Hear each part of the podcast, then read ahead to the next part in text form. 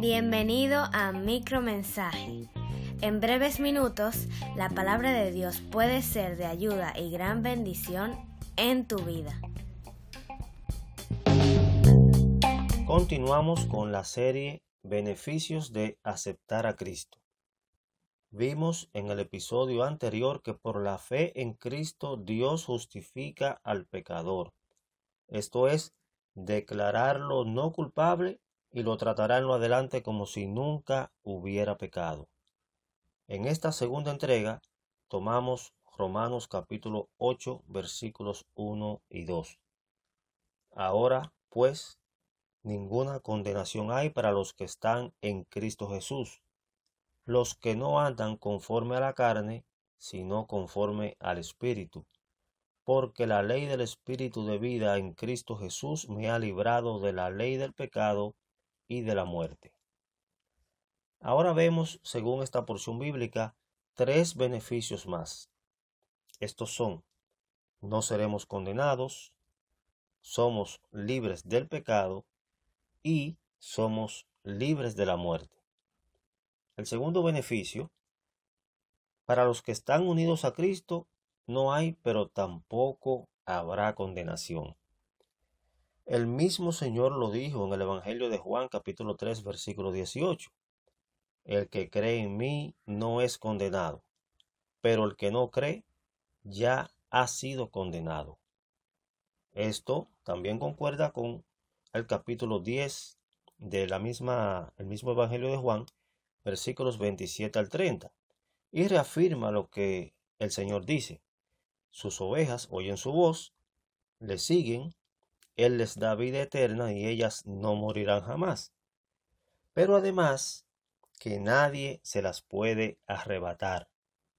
Por consiguiente, podemos afirmar que el que está en Cristo nunca será condenado. Tercer beneficio. Con la muerte de Cristo el creyente es librado de la ley del pecado. Lo que se llama la circuncisión de Cristo es una referencia a esta muerte. Veamos Colosenses capítulo 2, versículo 11. Dice allí, en Cristo también fuisteis circuncidados con circuncisión no hecha por mano de hombre, sino por la circuncisión de Cristo, en la cual sois despojados de vuestra naturaleza pecaminosa.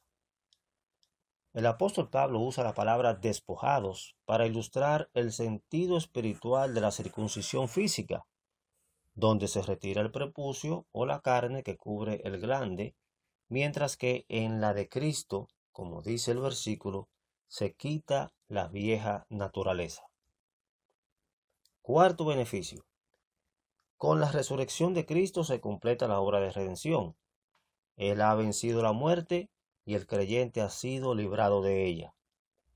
Él dijo, todo aquel que vive y cree en mí no morirá eternamente.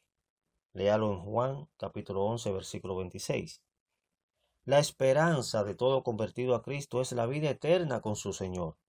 Si ha muerto, será resucitado. Si no, será arrebatado al cielo por el mismo Señor. Puede leerlo en la primera carta a los tesalonicenses capítulo 4 versículos 13 al 17. Querido amigo oyente, ¿quieres tú ser condenado al infierno? ¿Quieres tú ser libre del pecado? ¿Quieres tú ser libre de la muerte?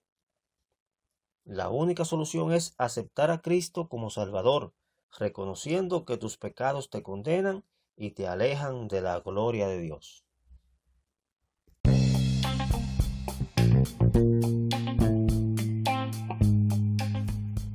Si necesitas saber más acerca de esto o ayuda espiritual, escríbanos al correo electrónico micromensaje.hotmail.com y con la ayuda de Dios le contestaremos.